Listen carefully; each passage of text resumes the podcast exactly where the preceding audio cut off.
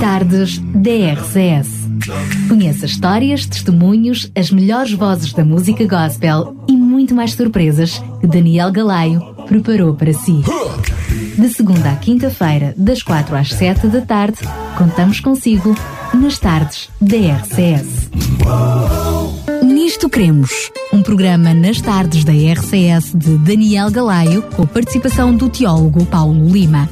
Nisto Cremos, uma abordagem atual das doutrinas fundamentais da Bíblia para o nosso dia a dia. Estamos de volta para mais um Nisto Cremos. Em primeiro lugar, quero cumprimentar o Paulo Lima. Paulo, mais uma vez, bem-vindo. Olá, Daniel. É um prazer estar contigo e com os ouvintes, como sempre. Hoje tínhamos prometido, hum, eu diria que já há dois programas Sim, atrás, exatamente. que prometemos que iríamos falar sobre uh, evidências da existência de Jesus, mais concretamente através de testemunhos, testemunhos não cristãos Exato. sobre a existência de Jesus. Eu diria que Uh, antes mesmo de, da nossa conversa de hoje, um, certamente tu poderias ir buscar imensos uh, testemunhos, mas tu optaste por um conjunto de quatro testemunhos, por alguma razão particular? Sim, uma das razões é que não há imensos testemunhos. Os que eu reuni são, uh, podia talvez buscar mais outros sobre o cristianismo, como é que o cristianismo era vivido, mas sobre Jesus, a figura de Jesus, o Cristo, ah, não há muitos, e eu reuni os mais fortes e talvez dos poucos que, que se podem ser reunidos. Queres começar por algum em particular? Sim, eu vou começar por uma introdução para situar o programa. Muito bem, muito os bem. nossos ouvintes vão ver. Sim, mas o que é que me interessa saber se há testemunhos pagãos sobre Jesus? Que é, qual é o Sobretudo os interesse disso? cristãos, que para eles Sim, é uma evidência, não é? Sobretudo porque nós temos os evangelhos, para que é que nós precisamos disso? E então, é assim, desde que o filósofo germânico Hermann Samuel Reimarus, que nasceu em 1694 e morreu em 1768, inaugurou a investigação crítica em busca do chamado Jesus histórico, vários autores de diversos quadrantes teológicos têm tentado estabelecer a historicidade de Jesus, ou seja, que Jesus foi uma personagem histórica. A maior parte destes autores concede algum grau de fidedigni- fidedignidade aos relatos dos evangelhos canónicos, aos nossos evangelhos que estão na Bíblia. O que é que isso que significa os Ou canónicos? seja, evangelhos canónicos são os que fazem parte do cânon, portanto fazem do cânon sagrado da Bíblia. o cânon é o conjunto É o dos conjunto- 66 livros, não é? Sim, dos livros autorizados Muito para a bem. fé e para a prática do cristão. Portanto, a maior parte dos autores concede que há uma, que se pode ter uma certa confiança nos relatos dos evangelhos canónicos, procurando obter neles informações que lhes permitam destrinçar entre o chamado Jesus histórico e o chamado Jesus da fé. Ou seja, encontrar alguma coincidência e coerência entre o relato bíblico e aquilo que é conhecido através destes testemunhos. Exatamente. Ora, no entanto, alguns destes eruditos mais radicais rejeitaram totalmente a fidedignidade dos evangelhos, a confiança que nós podemos ter nos evangelhos, e chegaram mesmo a defender que Jesus nunca existiu, nada mais sendo do que uma figura mitológica inventada pelos primeiros cristãos. Esta tese radical foi primeiro avançada pelo filósofo e historiador alemão Bruno Bauer, que viveu entre 1809 e 1882. Na sua obra Christus und die Kaisern, de 1877, ele conclui que Jesus seria apenas um mito. Ora, o que acontece é que vários autores o seguiram nas suas conclusões, dos quais podemos destacar, entre outros, o francês Paul-Louis Couchot, que nasceu em 1879 e morreu em 1959, e o britânico George Albert Wells, que nasceu em 1926 e morreu este ano, em 2017. Estes investigadores negam a historicidade de Jesus porque rejeitam a fidedignidade dos relatos transcritos nos Evangelhos pelos cristãos, ou seja, eles não confiam nos relatos dos Evangelhos. Retirando aquilo que é o retrato bíblico, uh, Põe de parte, completamente põe tudo de parte. Impõe-se assim a pergunta: existem testemunhos não cristãos que permitam estabelecer a existência histórica de Jesus? Para respondermos esta pergunta, nós podemos investigar o que as fontes não cristãs têm a dizer sobre a figura de Jesus. No presente programa, nós vamos abordar o testemunho histórico sobre Jesus, apresentado por três autores pagãos latinos e por um autor pagão sírio-palestino. Estes autores são Tácito, Suetónio, Plínio Jovem e Mara Bar Serapião. E eu queria começar pelo testemunho de Tácito. Tácito, nascido por volta do ano 52 da nossa era, foi senador no reinado do imperador Vespasiano e mais tarde ocupou o cargo de cônsul, que era um cargo muito, muito importante, de grande destaque na Roma daquele tempo. Entre, entre 112 e 113 da nossa era foi também procônsul, ou seja, governador, da província romana da Ásia. Mas a sua fama advém, Daniel, da sua obra como historiador. Tácito é universalmente considerado como um historiador confiável, dotado de um forte sentido crítico e de uma grande honestidade na avaliação dos documentos. A sua obra Anales, Anais, foi escrita por volta do ano 116 da nossa era. Ela relata a história de Roma desde o ano 14 da nossa era até o ano 68 da nossa era. Portanto, muito próxima de Jesus, não é? Passa, o Jesus estava e morreu em 31, portanto estava aí no meio. Exatamente. A, a, data da morte de Jesus está no meio. Para a sua redação, para a redação desta obra, Anales, ou Anais, Tácito utilizou documentos oficiais conservados nos arquivos do Estado, utilizou também memórias privadas de personagens importantes e utilizou ainda fontes historiográficas. A importância desta obra para nós, a obra Anais de Tácito, deve-se ao facto de ela ser portadora de um testemunho sobre Cristo. E isto é que é muito interessante.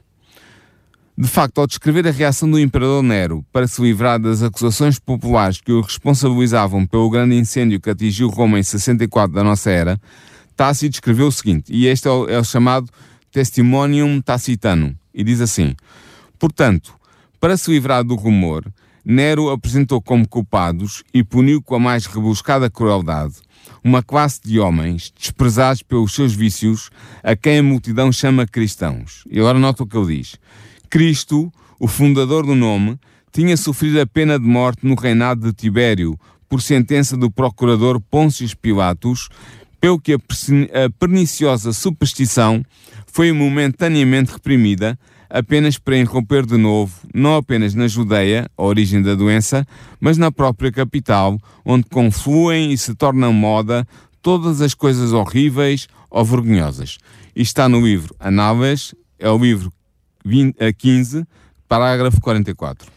Este é o chamado testemunho tacitano sobre Jesus. Ou seja, não só fala da sua existência, como fala da sua influência e do seu movimento. É? Exatamente. Mas nós que temos aqui é a declaração histórica sobre Jesus. Claro, claro. E o que nós temos aqui, Daniel, é um testemunho importante sobre a primeira perseguição aos cristãos desencadeada por Nero e sobre a existência histórica de Cristo. E interessa-nos em especial o testemunho sobre Cristo. Fica claro, pelo modo como Tácito descreve a situação, que ele estava a fazer uso de um documento hostil ao cristianismo. Não era um, documento pró-cristão, era um documento anticristão. Portanto, um alguém documento... que, se, se, se Jesus realmente não tivesse existido, este alguém que estava a escrever contra Jesus não teria escrito claro. e ponto. Era um documento que não era nem judeu nem cristão e que apontava o Cristo condenado à morte por Pôncio Pilatos no reinado de Tibério como sendo o originador do movimento cristão.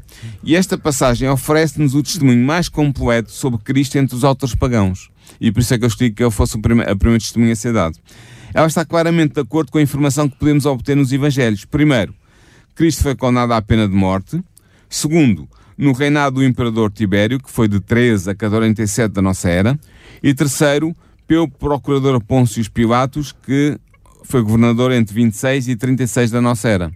Nota, Daniel, que Tácito mostra estar muito bem informado, pois ele é o único historiador romano que menciona Pilatos numa das suas obras. O nome de Pilatos não surge em mais nenhum lado da literatura greco-latina. Ele é o único a mencionar Pilatos. Ora, embora alguns autores modernos tenham tentado atacar a autenticidade desta passagem, ela é reconhecida como autêntica pelos especialistas na obra de Tácito. Uma análise filológica, ou seja, um estudo do texto grego e hebraico, eh, perdão, e latino, neste caso latino, do texto, mostra que ele foi realmente escrito por Tácito, não por um interpolador, não por alguém que tivesse acrescentado aquilo a posteriori. De facto, as seguintes razões indicam que a passagem de Anáveis 1544 é autêntica. Primeiro, o estilo do latim utilizado é claramente tacitano. Segundo, este texto era certamente conhecido por sulpícios severos no início do quinto século da nossa era.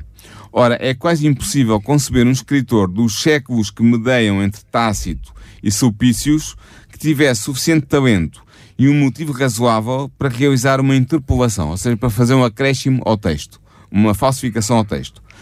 Por um lado, os, escritor, os escritores cristãos não se refeririam à sua fé nos termos injuriosos e polémicos que o texto de Anáveis 1544 apresenta. Por outro lado, os escritores pagãos normalmente não se expressariam em tão bom latim tacitano. E assim, embora o texto possa apresentar algumas dificuldades de interpretação, ele é plausível e ajusta-se bem ao que conhecemos da época de Nero por outras fontes históricas, pelo que podemos concluir que é claramente da autoria de Tácito. Outros críticos afirmam que Tácito, na sua menção sobre Cristo, se limitou a repetir informações obtidas dos próprios cristãos. No entanto, existem boas razões para crer que Tácito tinha informações históricas de primeira mão sobre Cristo. Primeiro, ele apresenta a sua declaração sobre Cristo como um facto histórico comprovável e comprovado. Segundo, sabemos que Tácito tinha acesso aos registros oficiais disponíveis em Roma.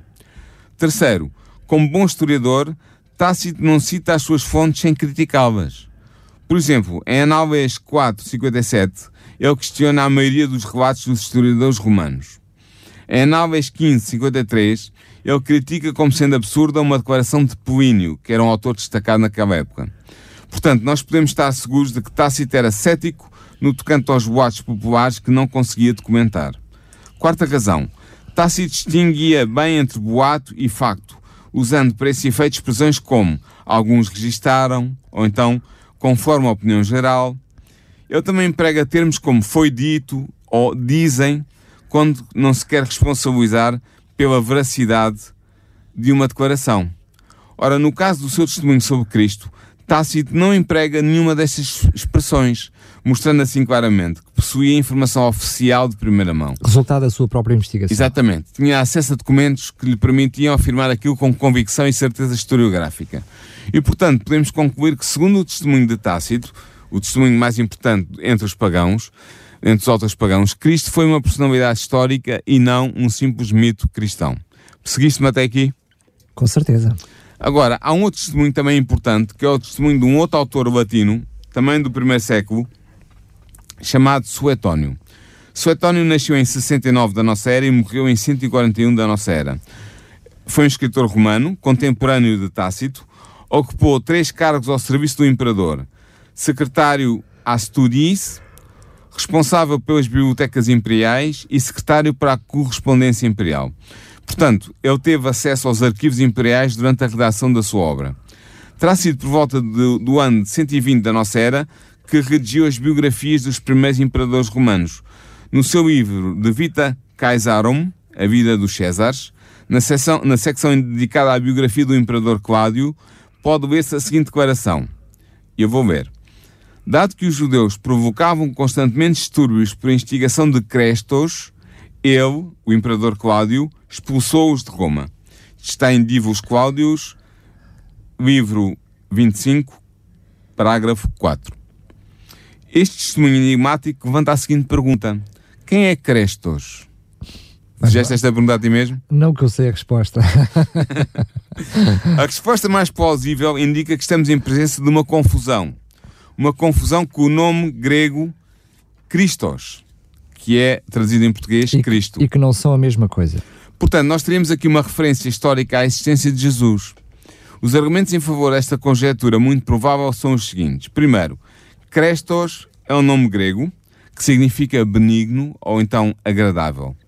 Este nome era muito comum entre os escravos do tempo de Suetónio. É verdade, Daniel, temos que admitir que muitos judeus da diáspora tinham nomes gregos. Mas este nome, este nome nunca é atribuído por José, o historiador judeu do primeiro século, a qualquer judeu e também não consta das inscrições tumulares da comunidade judaica da Roma dos primeiros séculos. Portanto, o que é que isto quer dizer? Quer dizer que é muito improvável que o Crestos, mencionado por Suetónio, fosse um qualquer judeu residente em Roma ou procedente da diáspora, da imigração judaica. Segundo argumento, Crestos é provavelmente uma deformação do nome Christos. De facto, a pronúncia grega dos dois nomes é muitíssimo semelhante. Assim, era fácil ouvir o nome Christos, que não é um nome comum, tendo por significado ungido, e perceber Crestos, um nome muito comum na Roma dos primeiros séculos. O autor cristão Tertuliano, que foi um autor cristão muito destacado do entre, entre o segundo e o terceiro século, testemunha que esta confusão ocorria realmente, pois afirma que os oponentes do cristianismo do seu tempo referiam-se erroneamente aos cristãos como Cristiani, em vez de se referirem como Cristiani. Estás a ver? A diferença é muito pequena. Terceira razão. Sabemos que houve de facto uma expulsão dos judeus e dos judeus cristãos de Roma no nono ano do reinado do imperador Cláudio, isto é, em 49 depois de Cristo. Esta indicação é substanciada por Paulo Orósio, um historiador cristão do século V. O livro de Atos dos Apóstolos, no capítulo 18, versículo 2, também afirma que por volta do ano 50, o apóstolo Paulo encontrou em Corinto Aquila e Priscila, um casal judeu-cristão que tinha recentemente vindo de Itália, e diz-nos uh, o texto de Atos, pois Cláudio tinha mandado que todos os judeus saíssem de Roma. Dada a evidente maturidade espiritual deste casal cristão, ou seja, estou a falar de Aquila e Priscila, tudo indica que ele já pertencia à fé cristã durante a sua estadia em Roma por volta do ano 49 depois de Cristo. Na verdade, é provável que Aquila e Priscila fossem apenas um caso dos muitos judeus cristãos que habitavam então em Roma. Ao darem o seu testemunho sobre Jesus Cristo aos outros judeus, esses cristãos judeus provocaram a discussões acesas que conduziram à expulsão de todos os judeus de Roma por ordem do imperador Cláudio. O escrivão romano que compôs o relatório sobre estes tumultos teria sido informado de que a, de que a violência fora instigada por Cristos, mas como este não lhe era um nome familiar, um nome grego familiar, ele escreveu Crestos, que era um nome comum na época, estás a perceber? E assim, cerca de 70 anos mais tarde, quando Suetónio consultou os arquivos históricos, ele simplesmente copiou fielmente a informação que encontrou aí e pôs o nome Crestos em vez de Cristos. Deste modo, nós podemos concluir que Suetónio estaria a referir-se em Divos Cláudios 25.4 ao início do cristianismo em Roma e às discussões acaloradas suscitadas pela introdução do Evangelho na comunidade judaica romana da primeira metade do primeiro século. E assim, a referência a Crestos como instigador dos tumultos entre os judeus seria, na verdade, uma referência a Cristos, isto é, a Cristo Jesus. De facto, Cristo tinha sido promotor dos tumultos em Roma, não porque estivesse presente, mas porque era o motivo das discussões acaloradas entre judeus e judeu-cristãos sobre o significado das profecias messiânicas. E, portanto, nós podemos concluir que Suetónio apresenta em Divos Cláudios 25.4 um testemunho fidedigno sobre a existência histórica de Jesus, chamado o Cristo. Sendo que, curiosamente, tu a seguir vais-nos falar de um, Plínio, Sim. que uh, o próprio Tácito citou. Cita, Tácito, uh, uh, sim, fala de Plínio, porque eles eram quase contemporâneos. Plínio é um bocadinho mais jovem, mas eles eram, foram durante um período contemporâneos e foram mesmo. Tácito foi amigo de Plínio, foram, eles foram amigos. Uh, Apesar de Tácito, parece que não, era muito, não ia muita bola com Plínio, ou pelo menos com o que ele tinha escrito. Né? Era, era um espírito crítico, não aceitava tudo o que via. Mas vamos então ao testemunho de Plínio. É o terceiro testemunho desta noite, desta noite não, só seja, desta tarde. Plínio Jovem, Caio Plínio II, nasceu em 61, morreu em 133 da nossa era, mais conhecido como Plínio Jovem, tornou-se célebre pela qualidade literária da sua correspondência. Chegaram até nós 10 volumes de cartas. Numa dessas cartas, endereçada ao imperador Trajano por volta do ano 112 da nossa era, quando Plínio era governador da Bitínia na Ásia Menor, o jovem Plínio refere-se ao culto que os cristãos dessa província romana rendiam a Cristo. Na verdade, esta carta contém, Daniel, o testemunho pagão mais antigo sobre a vida e a liturgia das comunidades cristãs. O texto diz o seguinte, e eu vou ler o que o texto diz. Diz assim: Eles, os cristãos, também declararam que o cúmulo da sua culpa, da sua culpa e do seu erro consistia em não mais que isto. Eles tinham-se reunido regularmente antes da alvorada, num dia fixo, para cantar em coro hinos em honra de Cristo como a um Deus, e também para se obrigarem reciprocamente por um juramento, não já para fins de delito, mas para se absterem de furtos, de roubos e de adultérios, para não faltarem à boa fé e para não recusarem devolver um empréstimo quando chamados a devolvê-lo. Depois desta cerimónia, tinha sido seu costume separarem-se e voltarem a encontrar-se mais tarde para tomar alimento de um tipo comum e inocente. Isto está nas cartas de Plínio, uh, livro 10, parágrafo, a carta, perdão, carta 96. Ora, toda esta carta confirma vários detalhes característicos do cristianismo primitivo. No entanto, interessa-nos e o que realmente nos interessa aqui na passagem que citamos é o facto de ela abordar as reuniões litúrgicas dos cristãos. Estes reuniam-se de madrugada num dia fixo, que poderia ser ainda o sábado ou já poderia ser o domingo, nós não sabemos, para entoar hinos a Cristo. Voltavam a reunir-se ao fim do mesmo dia para celebrar uma refeição fraterna, o HP. Também é interessante ver que nestas reuniões os cristãos se comprometiam a conservar um caráter moral exemplar. Mas o detalhe nesta carta que mais nos interessa, Daniel, é a declaração de Plínio de que os cristãos cantavam hinos, e eu vou citar, em honra de Cristo como a um Deus. O que é que isto significa? Fica aqui claro que Cristo, um mero ser humano para Plínio, era considerado Deus pelos seus seguidores. Esta constatação de Plínio parece tê-lo surpreendido. Nota que Plínio parte do princípio de que Cristo era uma personalidade histórica. Ele parte desse princípio. O que é estranho é que ele seja considerado um Deus. É? Exatamente. Pode-se objetar que ele teria recebido essa informação dos próprios cristãos, limitando-se, pois, a reproduzir aquela que era uma crença cristã. No entanto, esta conclusão não é necessária. É muito possível que Plínio se tenha informado junto dos registros do Estado Romano sobre Cristo. Sabemos pelo caso de Tácito, que eu referi como primeiro exemplo neste programa, e também de Suetónio, que eu referi logo a seguir, que existiam certamente registros oficiais sobre Cristo ao dispor das autoridades romanas. Seja como for, a carta de Plínio dá testemunho que 70 anos após a morte de Jesus, inúmeros homens e mulheres de todas as classes sociais estavam tão convencidos de que Cristo era uma personalidade histórica que confirmavam essa convicção perante as autoridades romanas, mesmo diante da certeza de que seriam condenados à morte pela sua fé. Porque havia esta coisa, a carta explica isso. Se tu fosses cristão e eu perguntasse três vezes se tu eras cristão e tu nunca rejeitasses e rejeitasses a ordem para oferecer sacrifício aos deuses de Roma e à estátua do imperador, eras condenado à morte. Portanto, estes homens e estas mulheres que tinham que enfrentar este, esta, esta dificuldade, esta, esta, esta prova, tinham que ter uma confiança muito grande em Cristo como personalidade histórica para irem até ao fim. Uma fé inabalável, neste Sem caso. dúvida. O último testemunho, portanto, vemos assim que o testemunho de Paulino nos permite concluir com algum grau de certeza de que Cristo foi uma personalidade, personalidade histórica e não apenas um mito cristão. O último testemunho que eu queria trazer hoje é um testemunho de Mara Bar Serapião.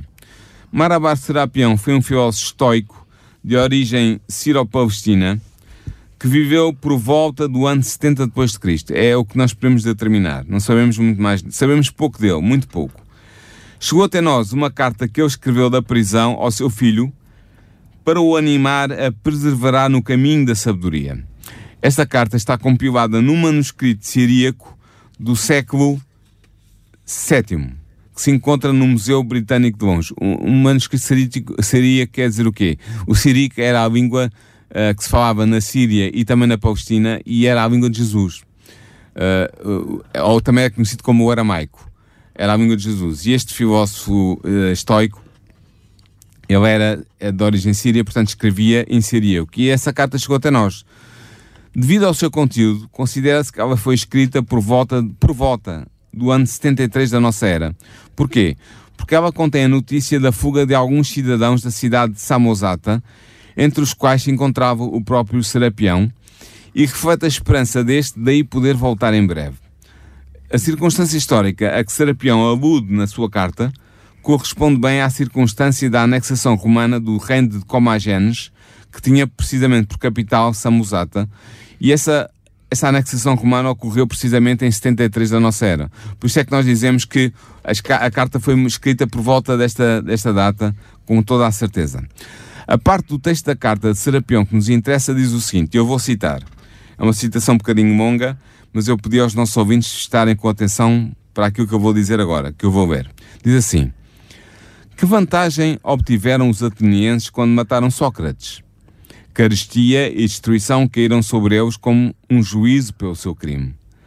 Que vantagem obtiveram os homens de Samos quando queimaram vivo Pitágoras? No instante, a sua terra foi coberta por areia. E agora nota. Que vantagem tiveram os judeus quando condenaram à morte o seu rei sábio? Depois desse facto, o seu reino foi abolido. Deus vingou com justiça aqueles três homens sábios. Os atenienses morreram de fome. Os habitantes de Samos foram invadidos pelo mar. Os judeus, destruídos e expulsos do seu país, vivem na total dispersão. Mas Sócrates não morreu definitivamente. Continuou a viver no ensino de Platão. Pitágoras não morreu. Continuou a viver na estátua de Hera. E agora nota. Nem tão pouco o rei sábio morreu definitivamente. continuou a viver no ensino que tinha dado. Isto é um extrato do manuscrito siríaco, a edição 14.658, que está no British Museum, no Museu Britânico. É evidente que Serapião tinha em mente Jesus quando se refere ao rei sábio condenado à morte pelos judeus. Note-se que ele menciona a destruição de Jerusalém no ano 70, como, sendo, como tem sido o castigo de Deus imposto à nação judaica por ter morto aquele rei sábio, é, é a designação que ele utiliza, isto é, por ter condenado Jesus. É importante referir que o autor não é cristão. De outro modo, não se referia a Jesus nestes termos neutros, nem teria posto em pé de igualdade Cristo, Sócrates e Pitágoras. Além disso, noutro ponto da sua carta, ele refere-se aos nossos deuses, aos deuses pagãos, portanto ele não era um cristão. Ele também não parece ter acreditado na ressurreição de Jesus, pois afirma que Cristo continua a viver no ensino que tinha dado. Portanto, ele põe de parte a possibilidade de Jesus ter sido ressuscitado e ter continuado a viver realmente fisicamente. E assim sendo, dado que Serapião pode ter sido um jovem contemporâneo de Jesus, e dado que ele não subscreve o caráter divino de Jesus, pois considera um simples rei sábio, é muito improvável que ele tenha obtido de algum cristão o seu conhecimento sobre Cristo. Muito provavelmente ele conhecia a história de Jesus em primeira mão.